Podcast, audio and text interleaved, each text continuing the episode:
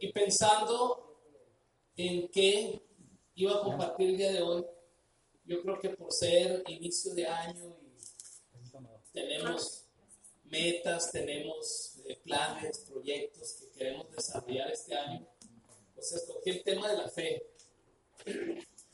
Y estudiando sobre este tema en la Biblia, porque cuando hablamos de Dios ocupamos hablar de la enciclopedia de Dios, que es la Biblia, Biblia, biblioteca, ¿no? Y lo que hablamos de Dios, pues está sustentado en la Biblia. Y he estado estudiando sobre la fe y he escrito ya varios tipos de fe que he encontrado. Y quiero seguir haciendo una lista larga sobre los tipos de fe. Puse ahí tres, a la hora de la hora escribí cuatro, pero ya en mis notas ya llevo como siete, ocho. A lo mejor en otro desayuno hablamos los tipos de fe, parte de, así como en Netflix. Pero bien, tres tipos de fe. ¿Qué es, qué es la fe? ¿Qué es la fe? A ver, alguien me puede decir, sí, rapidito, sí. ¿Qué es la fe? La certeza de lo que no se ve. La certeza de lo que no se ve. Allá atrás, donde están los ingenieros civiles. Allá. ¿Qué es la fe? Cristo. Cristo.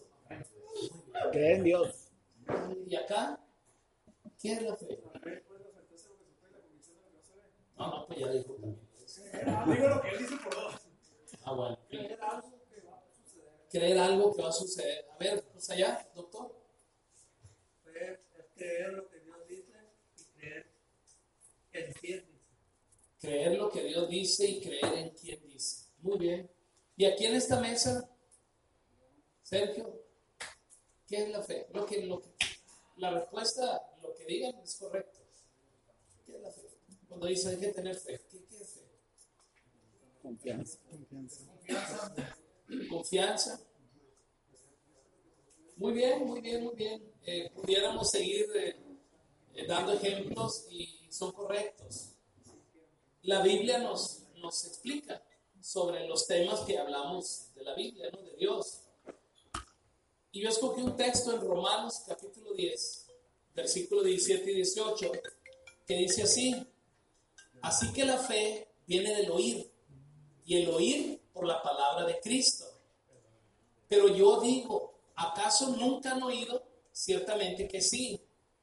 Por toda la tierra ha salido su voz y hasta los confines del mundo sus palabras. Bueno, la fe viene por el oír y el oír la palabra de Dios, de Cristo. Bueno, Dios nos ha hecho seres tripartitos y cuando nosotros alimentamos el espíritu, para que el espíritu pueda estar en paz, ocupa alimentarse de Cristo. Cuando nos alimentamos de Cristo espiritualmente, el espíritu de cierta manera descansa, el espíritu está tranquilo, así como cuando alimentamos el cuerpo, cuando alimentamos el alma, etc. ¿no? Cuando oímos la palabra de Dios, la fe crece, la fe se activa. ¿Y por qué digo crece y se activa? Porque hay otro texto que no está en la pantalla, pero en Romanos 12, versículo 3, dice que Dios ha distribuido a cada quien una medida de fe. O sea que Dios ya nos dio a todos una medida de fe. Poquita, mucha, como sea, pero una medida de fe. Y esa medida de fe alcanza cuando menos para que creas en algo que no se ve, para que creas en algo divino, algo que tus ojos no lo pueden ver eh, físicamente hablando, pero te da esa certeza. Por eso la gente, toda la gente del mundo, buscan lo divino de alguna manera porque tienen una medida de fe. Buscan lo divino y algunos por un lado, otros por otro lado. Pero cuando nos encontramos con Cristo, créeme que ahí llega eso que andábamos buscando y que creíamos que se trataba de asuntos del cuerpo materiales o asuntos del alma emocionales. Y eso es lo que regularmente atendemos, pero cuando alimentamos la fe con Cristo, decimos, ah, qué bien me siento. Yo recuerdo mi vida cuando invité a Cristo a mi corazón, lo primero que Dios promete es llenarte de paz. Y de repente dices tú, pues yo no sé, pero me siento tan en paz Y aunque no sepa explicar por qué, así me quedo, porque me siento muy bien. Y bueno, gloria a Dios. La fe sirve para que nosotros seamos hacedores de lo que dice la palabra de Dios. La fe sirve para que podamos nosotros participar de lo que Dios promete en la Biblia, de lo que promete, de lo que dice que es su reino en la tierra. La fe es lo que nos ayuda a participar. Que el reino de Dios en la tierra se expanda. Dios quiere que toda la gente le conozca. Dios quiere que toda la gente tenga ese plus en su vida que solamente da Él por medio de Jesús. Y a eso se le llama el reino de Dios expandirse. Entre más y más personas conozcan a Cristo, dice la Biblia que nos convertimos en hijos de Dios. Bueno, la familia de Dios en la tierra, su deseo es que crezca y crezca por todos lados. Primer tipo de fe que quiero mencionarles el día de hoy, que existe. La fe del naufragio. La fe del naufragio. ¿Por qué uso esta palabra? Bueno, la uso porque todo está basado en, en, historia de la Biblia o en texto de la Biblia. Déjame leerte en 1 Timoteo 1, 19 y 20. Dice así, guardando la fe y una buena conciencia, que algunos han rechazado, dice el apóstol Pablo, dice, ¿no? Y naufragaron en lo que toca la fe, entre los cuales están Himeneo y Alejandro. Dice, a quienes he entregado Satanás para que aprendan a no blasfemar. El apóstol Pablo era de, de mecha corta. El apóstol Pablo tenía tan claro la verdad de Dios que no se entretenía coqueteando con la mentira. Dice el apóstol Pablo, dos personajes, amigos míos o conocidos míos, por decirlo así, de nombre Himeneo y Alejandro, quienes habían caminado en la fe, pues naufragaron de la fe. Naufragaron y empezaron hasta blasfemar de Dios y yo terminé, dice Pablo, entregándoselos al diablo. Los entregué al diablo, dice Pablo, con, con, con tanta seguridad y tanta firmeza.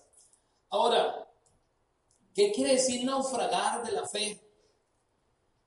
Bueno, naufragar de la fe es decir, yo no quiero nada con Dios, a mí no me interesa nada de la Biblia. Yo decido no creer, yo decido no alimentar nada que tenga que ver con, con ese rollo de los aleluya, de los hermanos. Naufragar de la fe es no reconocer que Dios nos hizo con un propósito y Dios nos dio una medida de fe para que pudiéramos conectarnos con Él y disfrutar la vida aquí en la tierra de una manera mejor de lo que lo hacemos en alma y cuerpo nada más. Naufragar de la fe es no querer crecer, es no querer cambiar mis pensamientos que me ayudan a no creer por pensamientos que me ayuden a así creer. Ahora, los que naufragan, pues este, tarde o temprano van a, van a chocar, tarde o temprano se pueden ahogar, tarde o temprano se los traga una ballena, por ahí un tiburón, qué sé yo. Los que rechazan a Dios, tarde o temprano van a necesitar a Dios, pero no van a aprovechar a Dios porque no quieren nada con Dios. Dice en Hechos 24, 16, dice así, por esto yo también me esfuerzo por conservar siempre una conciencia irreprensible delante de Dios y delante de los hombres. Dice el apóstol Pablo, aunque hecho lo escribe Lucas, pero escribe Lucas mucho de lo que Pablo le dictaba que escribiera. Y dice, yo me esfuerzo por mantener una buena conciencia.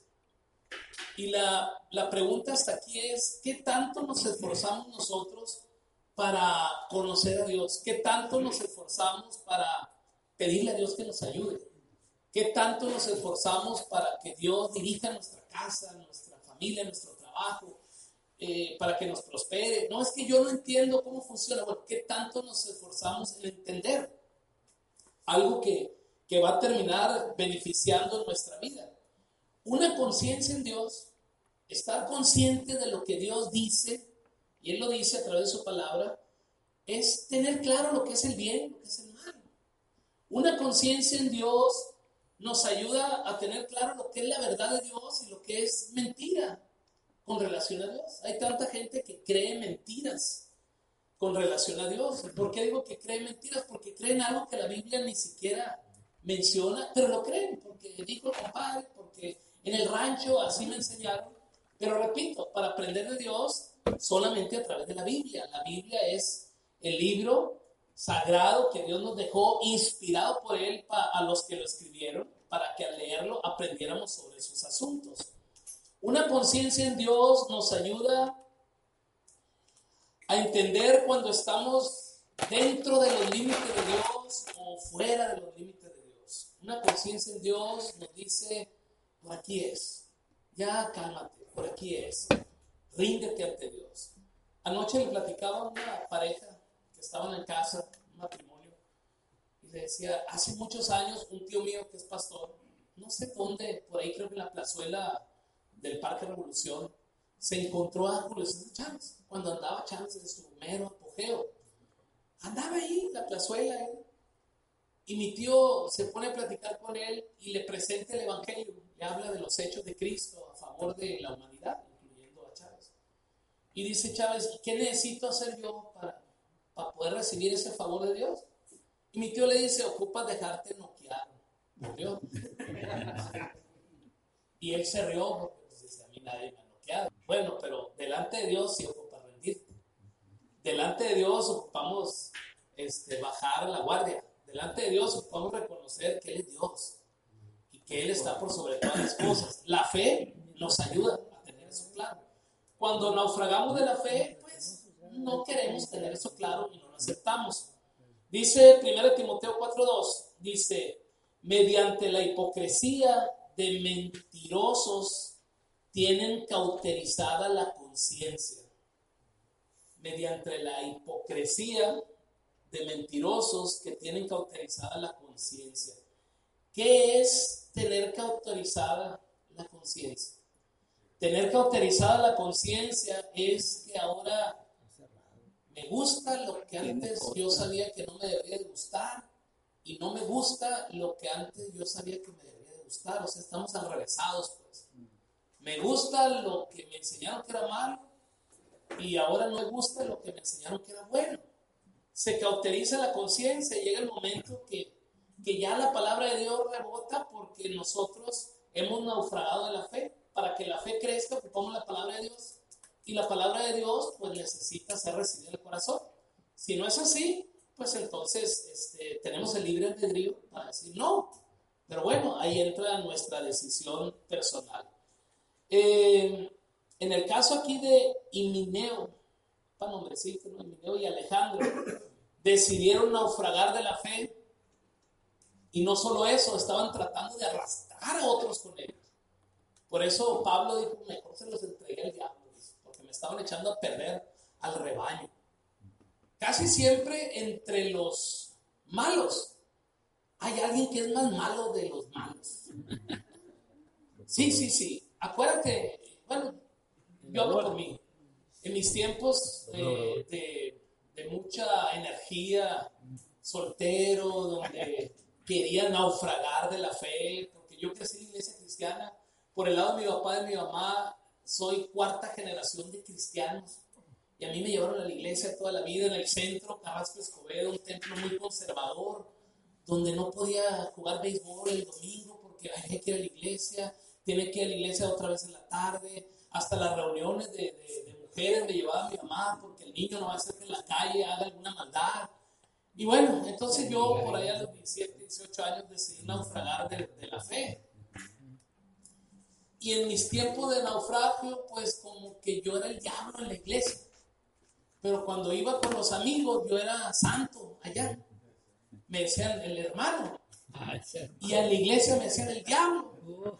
Entonces, pues, ¿dónde quería estar yo? Pues allá donde era santo. Pero estaba, estaba atravesado el asunto. Y entre los malos, porque, pues, eh, ahora en diciembre tuve una reunioncita con amigos de esos tiempos. Juntamos una bolita y recordando historias de averías y cosas, ¿no? Y les dijo uno, no, es que nosotros si éramos sanos en lo que hacíamos, los plebes están perdidos ahora. muy sanos y empezaron a recordar historias que sanos iban a estar. Íbamos, eh, que- pero yo recuerdo que entre los malos había uno más malo, le decíamos el salvaje, fíjate, el salvaje. Y yo recuerdo que, que estábamos en el tambor en la noche, así que nos íbamos la madrugada al tambor, hicimos una fogata, y ahí estábamos. Y, y alguien de los de la bolita traía una pistola, una pistolita 25. Y el salvaje la agarró, la pistola, le aseguró que tuviera balas y se fue allá al oscuro y dijo, yo voy a echar balas para la fogata, así es que más vale que corran o se escondan. ¿Y para dónde corres? Te escondes en la playa del tambor y, y todos en el suelo. Y, y entre risa y, y adrenalina y susto. Y me pongo a pensar ahora, ya podía matar a alguien. De hecho, el salvaje hace años que murió. Murió ahí junto con un primo que eran de la misma línea. Pero casi siempre entre los malos hay uno que es más malo y entre los buenos hay uno que es más bueno, ¿verdad? Bueno, eso depende de la conciencia que cada quien tiene. Créeme que eso depende de, de la fe que cada quien tiene. Y es muy importante que nosotros pensemos en eso durante este año. ¿Qué tipo de conciencia quiero tener? ¿Qué tipo de fe quiero tener? ¿Cómo quiero lidiar con mi esposa, con mis hijos? Anoche yo le decía a- al matrimonio con el que hablaba, le digo, es que si ella, tu esposa, dice que le molesta esto, no la cuestiones, no la quieras convencer que no es cierto. Dile, perdón, ya no voy a hacer. Pero ese perdón tiene que ver con que traigas en la conciencia, con lo que traigas en el corazón, con la creencia que tengas de las cosas. ¿Qué ocupamos hacer? Rendirnos y reconocer. Porque naufragar en la fe, o sea, alejarnos de Dios, no nos va a llevar a, a puerto seguro. Es, es muy peligroso. Entonces, ese es un tipo de fe. No se lo recomiendo que, que vivan ese tipo de fe. Otro tipo de fe que apunté es la fe muerta. ¿Cuál es la fe muerta? Ya dijimos al principio que es fe, pero te aseguro que nos identificamos con algunos asuntos de lo que estamos hablando. Dice Santiago 2.26, dice, porque así como el cuerpo sin el espíritu está muerto, así también la fe sin las obras está muerta. ¿Qué quiere decir eso? Bueno, si tú eres una persona de fe que cree en Dios, pues que se note tantito ¿no? que crees en Dios. Tú estás aquí el día de hoy sabiendo que aquí íbamos a tener desayuno con cristianos, sabiendo que se iba a compartir una palabra, a menos que te hayan traído así totalmente engañado, pero tú sabías más o menos de qué se trataba. Bueno, quiero decirte que el que estés aquí es porque tienes fe, pues, estás aquí por fe, porque dentro de tu corazón tú crees que Dios existe y tú crees que lo necesitas. No somos muy expresivos en ello, pero así es la realidad. Dice el versículo 21 de Santiago 2, dice, no fue justificado por las obras Abraham, nuestro padre, cuando ofreció a Isaac, su hijo, sobre el altar. Cuando Dios le pidió a Abraham que sacrificara a su hijo Isaac, la pregunta ahí es, ¿no fue justificado Abraham por haber hecho caso a Dios de sacrificar a su hijo Isaac? Que si tú conoces la historia bíblica, sabes que al final de cuentas Dios le dijo a Abraham, "Hey, sé que eres una persona de fe, eh, tranquilo, no sacrifiques a tu hijo. Bueno, cuando nosotros creemos en Dios, hacemos lo que nos pide. Y aquí está medio violento el asunto, no a sacrificar a su hijo. Pero bueno, en el Antiguo Testamento, ese era un símbolo de que el pecado de todos nosotros merecía la muerte, pero Cristo vendría a pagar por ese pecado en nuestro lugar y vendría a morir por el pecado nuestro. A Isaac como que daba una imagen de lo que haría Cristo un día, pero como él no era Cristo, pues hasta ahí le llegó la, la historia, ¿no? Dice el versículo 22 de Santiago 2, dice, ya ves que la fe actúa juntamente con sus obras y como resultado de las obras la fe fue perfeccionada. ¿Sí? Cuando nosotros venimos a una reunión esta, cuando vamos a la iglesia, cuando leemos la Biblia, cuando nos juntamos con amigos de buena influencia, va cambiando. Dice el dicho en el que, el que entre coyotes anda, oye, se enseña. va cambiando nuestro habla, nuestra manera de pensar, va cambiando. Entonces, qué importante es que este año nosotros decidamos crecer en fe. Y luego dice el versículo 25 de Santiago 2, también dice, y de la misma manera, no fue la ramera Raab, también justificada por las obras cuando recibió a los mensajeros y los envió por otro camino. Ahora, las obras en sí no son las que salvan al pecador. Las obras son el resultado de tener fe en Dios. Nosotros como iglesia hacemos mucha obra social en la ciudad. No hacemos eso para que Dios nos perdone el pecado y nos mande al cielo. No. Lo resultado de haber creído en Dios y haber cambiado nuestra manera de pensar y de actuar, nuestra manera de invertir y gastar dinero, la cambiamos porque ahora pensamos de otra forma. Cuando tú recibes a Cristo, dice la Biblia que tú mueres a una vida de pecado, alejada de Dios, y naces a una nueva vida, perdonada de pecado juntamente con Dios. En pocas palabras, cuando recibes a Cristo, te conviertes en una nueva persona, espiritualmente hablando. Para que eso suceda, en realidad ocupamos limpiar nuestra mente con la ocupamos esforzarnos, como dice Pablo, para tener una conciencia limpia, una conciencia en Dios. Ahora, ¿cuáles serían algunos ejemplos de fe muerta? Fe muerta, ¿no? Estamos hablando de fe muerta. Bueno, muy fácil. Fe muerta es creer que Dios es dueño del oro y la plata en el mundo y que Él provee mis necesidades económicas. Señor, suple dinero para pagar la luz, suple para pagar esto, suple. Creer en eso, pero no tener de manera personal una línea recta de apoyo económico de mi parte hacia la obra de Dios. En la iglesia se le llaman diezmos, se le llaman ofrendas a nuestras dádivas económicas para que la obra de Dios funcione. ¿Qué es fe muerta en ese punto? Creer que Dios provee, pero no ser un dador. ¿Por qué? Porque no. Pero Dios provee, pero, pero no. Entonces, eso es fe muerta. Crees en algo que no practicas. ¿Qué es otro ejemplo de fe muerta? Bueno, creer que Dios sana a los enfermos pero yo no pido que me sane a mí, porque ya dijo el doctor no tengo lucha. No tiene caso. Hay personas que yo conozco que se enojan si le dices que, que le dices, oro por ti, porque veo que tienes necesidad económica, oro por ti porque veo que estás enfermo. No, no, no, no, no. Yo oro cuando yo solo por allá. Eso es fe muerta, creer en algo y no practicarlo. Fe muerta también es creer que Jesús, que Dios es la respuesta a nuestra necesidad o creer que la Biblia es el alimento para el espíritu, pero no leerla.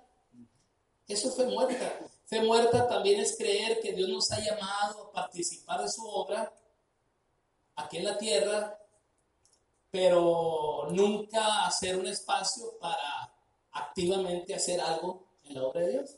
Eso es fe muerta también. Ahora, podemos cantar mucho cuando vamos a la iglesia, podemos gritar mucho, podemos decir tantas cosas, pero si no hay obras, como que la fe está muerta.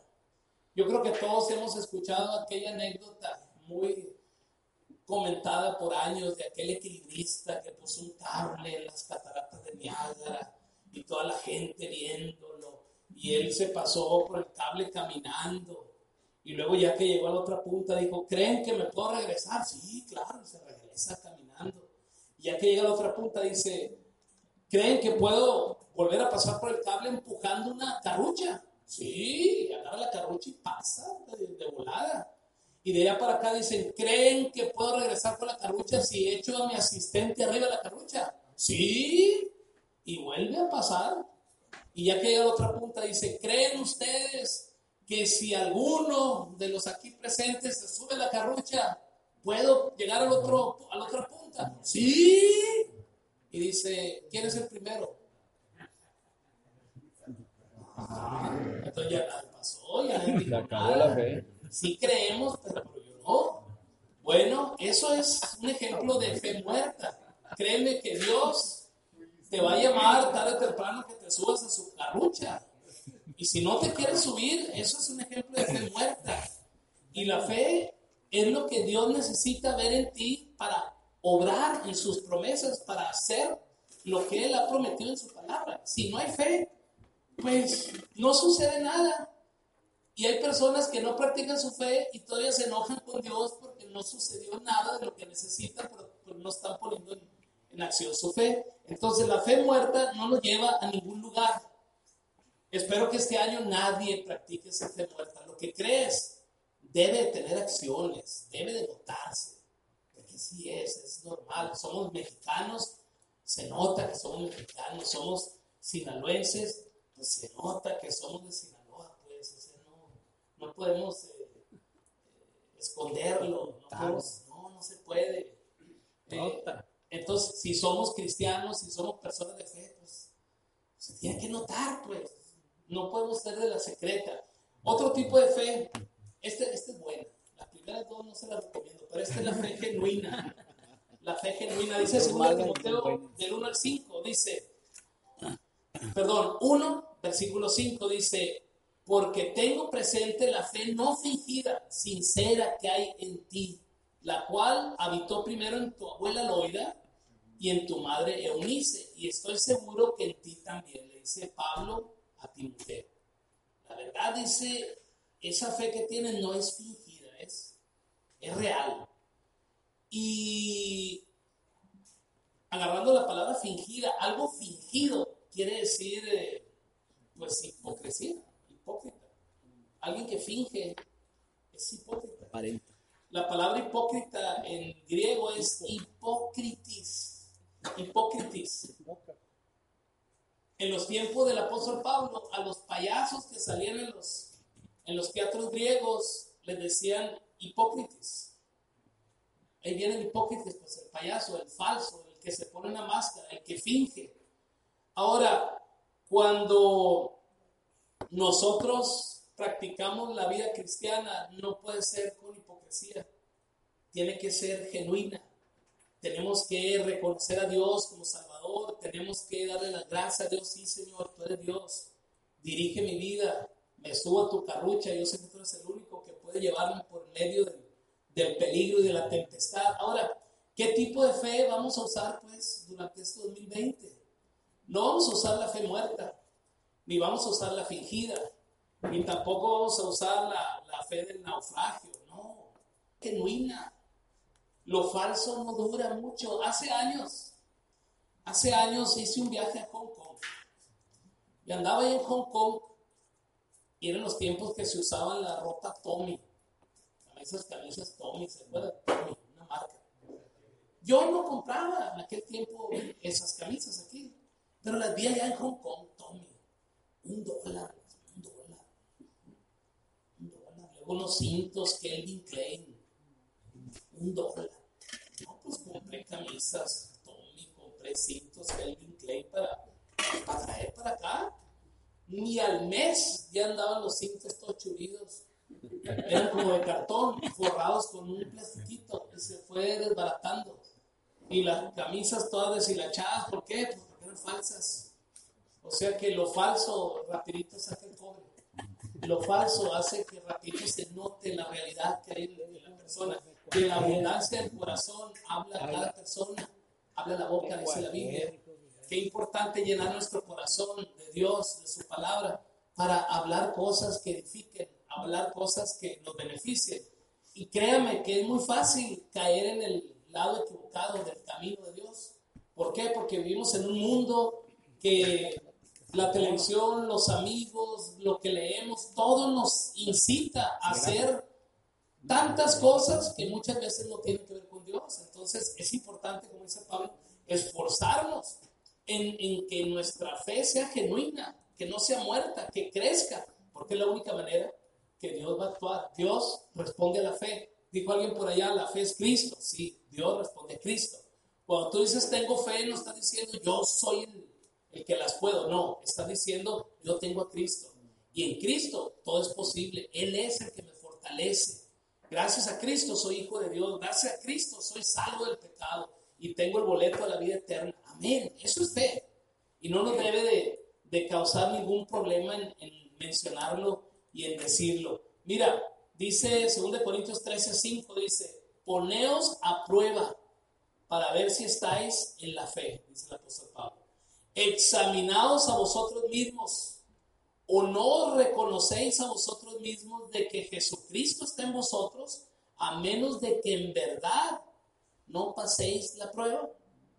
O sea, dice, date una checadita a ver cómo anda tu fe date una escaneadita, así como, como decimos, no voy a hacer un chequeo a ver si estoy bien médicamente. Bueno, date una checadita a ver cómo está funcionando tu fe. ¿Y cómo nos podemos checar? ¿Qué tenemos que hacer para checarnos? Bueno, pues vamos empezando por los ojos. ¿Qué estamos viendo? Dijo Camilo, la fe es ver lo que no es como si fuese. Bueno, ¿qué estamos viendo? ¿Estamos viendo las circunstancias, el problema que tengo? ¿O estoy viendo a Dios actuando a favor mío, resolviendo el problema y por fe digo, en el nombre de Jesús todo se va a arreglar? O sea, ¿qué estamos viendo? Ahí empieza la, el examen de nuestra fe. ¿Qué otra cosa podemos hacer? Bueno, ¿qué estamos hablando?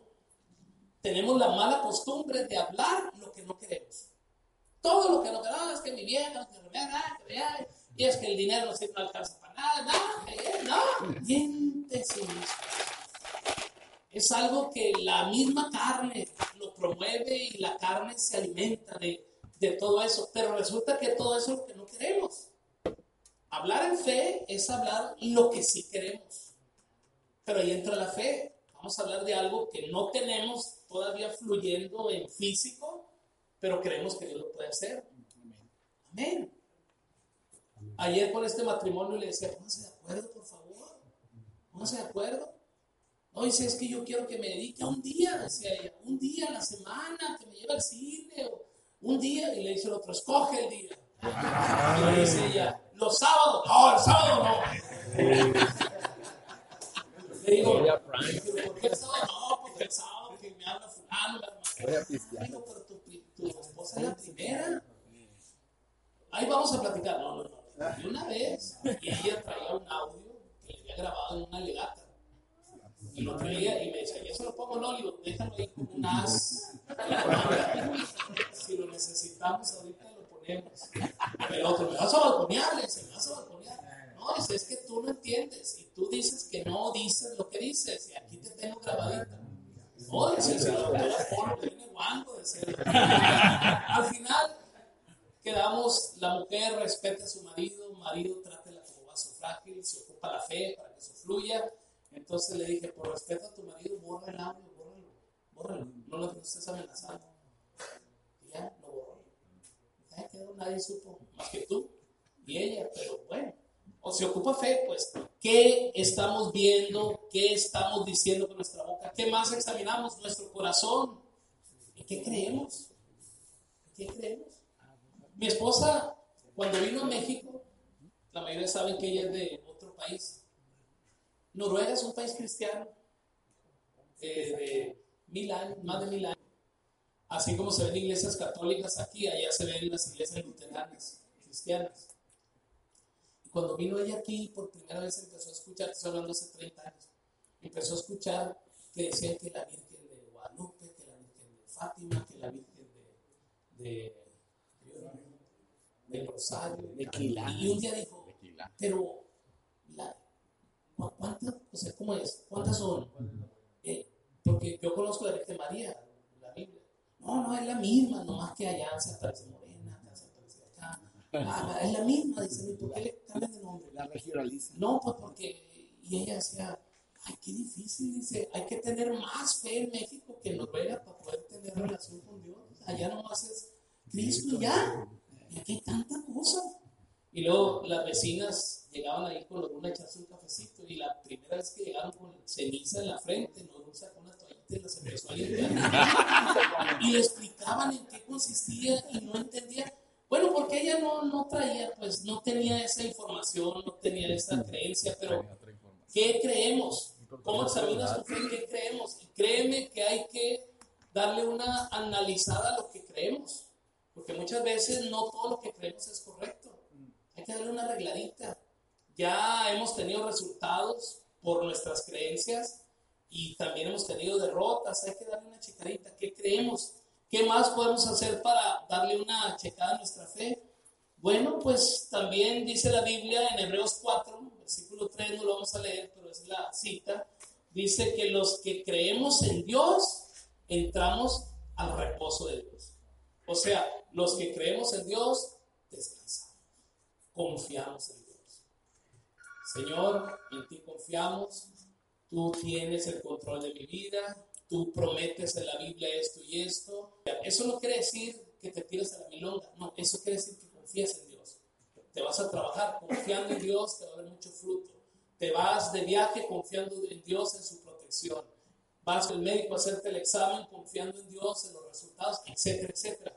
Bueno, dice Hebreos que los que creemos estamos en reposo. Bueno, estamos analizando nuestra fe, checa qué tanto reposas. Yo recuerdo que tenía un conocido aquí por la Juárez, tenía una casa de cambio. Y cuando yo llegaba ahí a su casa de cambio, en la pura esquina donde él estaba, llegaba él así, me le frenaba de un, pegaba un brinco y corría. Y ya decía, ¡hey, hey! Y ya volteaba, ¡ah, pastor! No pensé que era la federal. Y, y si fuera la federal, ¿por qué tienes que correr? No, no. Y platicabas con él y, y no, aquí estamos. Aquí estamos bien. decía. Aquí estamos bien. Y volteaba así, digo, ¿qué, qué pasó? No, no, nada, es, es que. eh, y así. Y hasta que un día amaneció. Bueno, amaneció, ahí lo mataron ahí mismo por la, por la calle. No sé qué tantas cosas hacía. Pero no reposaba. No reposaba. No puede reposar. Examina tu corazón, examina tu reposo. Romanos 15, 13 dice que, que Dios nos llena de gozo y paz a los que creemos en Él. Nos da una felicidad eh, que no precisamente es porque está tocando la tambora, no precisamente es porque ganó Culiacán los tomateros. Hay hay un gozo, hay una esperanza, hay, expectativas, hay confianza. Bueno, examina, examina tu creencia, examina tu reposo, examina tu gozo. Chequemos también nuestros pies, cómo caminamos, a dónde vamos, si andamos conforme a lo que Dios dice que debemos de andar, de hacer o no. Vamos dando una checadita. ¿Por qué? Porque la fe fingida no te va a ayudar a vencer ninguna batalla que enfrentes en la vida. La fe fingida es como querer ir a la guerra con una pistola de juguete. No te va a servir de nada. La fe fingida, créeme que puede engañar a alguien tantito, pero rapidito se va a notar que es fe falsa, es fingida. La fe fingida puede impresionar a alguien, pero por un ratito nada más. Se nota. Rápido se puede uno dar cuenta. En fin. Ahora, la fe genuina es Cristo. Si tú invitas a Cristo a tu corazón por medio de una oración de fe, ahí empiezas a activar la medida de fe que Dios te dio con Dios, porque Cristo es el único mediador entre los hombres y Dios. Jesús es el camino, la verdad y la vida. Nadie viene al Padre si no es por medio de él. La fe me, hace decir amén. La fe del naufragio me hace decir, ah, bueno, pero si el que naufragia no anda en paz, no está contento, no está en reposo, tiene que dar una analizada si está haciendo lo correcto. Por último, no está ahí, pero bueno, yo creo que sí, le puse poca fe. Hay tanta gente de poquita fe. ¿Tiene fe, hermano? Ah, tantita, poquita. Tantas historias de la Biblia que, que habla de hombres de poca fe, dice Jesús a, a la gente cuando está en medio de dificultades. Pero ahí no me voy a detener mucho rapidito para ya no usar tiempo, pero la poca fe hace que vivamos preocupados. O sea, la poca fe nos mantiene preocupados. ¿Sabías? Siempre andamos preocupados. Dice la Biblia en Mateo, dice que, la gente se preocupa en qué voy a vestir, qué voy a comer, cómo le voy a hacer para pagar las cuentas, y qué voy a hacer. Y luego dice la historia de la Biblia, dice, si los pajaritos Dios les da de comer y se visten como si fueran príncipes, no tendrá Dios mejores planes para ti, hombre de poca fe. Entonces la poca fe hace que estemos preocupados. Yo sé que la gente cree que preocuparse es una señal de no ser conchudo, ¿no? De perder no digan que me vale. No, no, no, no se trata de eso, se trata de creer que Dios es Dios y Él es el que tiene la solución y la respuesta. ¿Cómo? No sé, pero Dios va a hacer un milagro de alguna manera. Cuando ya estamos contra la espada y la pared, ahí Dios es el único que puede hacer algo. La poca fe me mantiene preocupado. ¿Conoces gente preocupona? Pues sí, ¿no? Sí, la poca fe hace que estemos nosotros en pánico, entremos en pánico. Entramos en pánico cuando llegan las tormentas repentinas. Los discípulos iban en la barca y Jesús dormido en la barca y empieza una tormenta y los discípulos en pánico, Señor, ¿por qué duermes? Vamos a hundir. ¿Qué dice Jesús? Hombre de poca fe, hombre. Y luego calma los vientos, calma la tempestad. Ya. Ahora, si tú tienes la fe en tu corazón, a Cristo en tu corazón, quiere decir que Él en ti puede calmar cualquier tormenta. Pero si no estás consciente de eso, vas a entrar en pánico cuando de repente se ha lanzado al agua por alguna tempestad, cuando de repente eh, lleguen gastos inesperados, situaciones fuera de, de programa, etc. Ocupamos fe genuina. La poca fe hace que seamos consumidos. La poca fe nos consume. ¿Por qué? Porque está enfocada en las circunstancias, no en Dios. La poca fe siempre está viendo, no, que la crisis, no, que el peje, no, que Calderón, no, que García Luna, no, que esto, no, que el otro, no, que el remedio, bola de rateros, bola de corruptos, y que miren que el Chapo, que el Mayo, que los Chapitos, y que esto, que aquello. Y nos vamos consumiendo, nos vamos consumiendo, no nos edificamos para nada. La poca fe nos consume, la poca fe acaba con nosotros. Cuando Pedro estaba caminando por el agua, estaba viendo Pedro a Jesús. Y le dice, Jesús, ven, y él camina por el agua y luego de repente Pedro pone su vista, dice la Biblia, en, las, en los vientos y en las olas y se empezó a hundir. La pregunta es, si no hubiera habido viento y olas, ¿sería más fácil caminar por el agua cuando está calmadito? La misma. Dice tú, ahorita no hay viento ni olas, vamos a caminar por el agua. No. Ahí el problema es que se, se enfocó de Jesús y empezó a poner sus ojos en las circunstancias y se empezó a, a hundir. Y ahí viene la oración más, más cortita de la Biblia. Dice Pedro, sálvame. Y Jesús le da la mano y lo saca. Ahora, la poca fe nos consume. La poca fe tiene memoria corta. ¿Qué quiere decir eso? Que rapidito se nos olvida lo que Dios hizo. Se nos olvida. Rapidito. O, estamos pidiéndole a Dios por algo y sucede y se lo adjudicamos a la suerte, a que ya venía, pero, no. Recuerdo cuando empezamos la iglesia y empezamos a comprar sillas aquí. Rentábamos nada más el segundo piso. Y, decíamos, pues compra tu silla, ¿no? De perdida. De estas azules, ahí está el lugar. Y ya llegaba la gente el domingo con su silla y ya la ponía y ya la subía. Y si piensas que un día va a venir tu esposa, pues compra la silla de una vez, ¿no? Por fe. Y una señora decía, uy, ojalá yo tuviera dinero, ¿no? Para comprar unas sillas, unas 20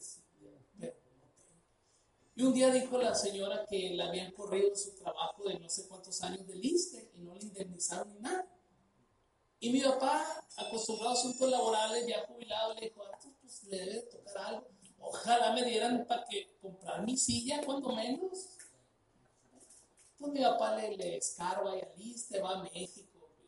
Viene, el día que le dan, le dan como 300 mil pesos. Dice, papá, hermana, mire me va a alcanzar para 20 sillas y para 100. Le dio el cheque y hasta la fecha ya no supimos, ya no supimos dónde está, se nos desapareció, porque se nos olvida. Se nos olvida que le pedimos a Dios algo y al rato ya no le, le damos el crédito. Los discípulos, termino con esto, en la Biblia, Mateo 14, había un problema de que tenían hambre los seguidores de Jesús y un niño traía cinco panes y Jesús oró y cinco mil comieron de los cinco panes. Mateo 15, otra vez tiene hambre la gente y aparece un niño con siete panes y Jesús ora por los panes, multiplica y comen cuatro mil personas. En los dos casos sobró comida. Mateo 16, están los discípulos, oye, ¿y de dónde vamos a sacar pan? No, sé. ¿Cómo le vamos a hacer? Pues quién sabe, oh, qué problemón. Y luego le dice Jesús a los discípulos, cuidado con la levadura de los fariseos. Y ellos pensando, oye, ¿será que, que, que, no es bueno comer pan? ¿O, o, qué? O sea, ahí se trataba que la levadura pues es el engaño para la masa, para que se vea bonita y crezca. y la levadura haría el efecto de la fe fingida, pues. Pero en pocas palabras, estaban preocupados por el pan, habiendo, habiendo visto dos milagros de pan recientemente, así somos nosotros. Pero la poca fe hace que tengamos memoria corta. En, en fin, fuéramos a seguir hablando de muchos tipos de fe. Pero mira, este 2020, pídele a Dios que tu fe pueda ser genuina. ¿Por qué? Porque con fe, nada, nada imposible vas a enfrentar. Todo lo que quieras hacer en el nombre de Jesús, vas a poder lograrlo por fe. Sin fe, es imposible, dice la Biblia. Pero con fe, todas las cosas son posibles. Yo no sé qué proyectos tengas este año, pero todo comienza con fe. Y una fe efectiva. Así es que vamos a hacer oración. Vamos a dar gracias a Dios por este ratito. Y yo nada más quiero dejar sembrado en tu corazón lo que se acaba de compartir y que el Espíritu Santo, que es el encargado de explicarte lo que recibes de la Biblia, te hable de manera personal a ti.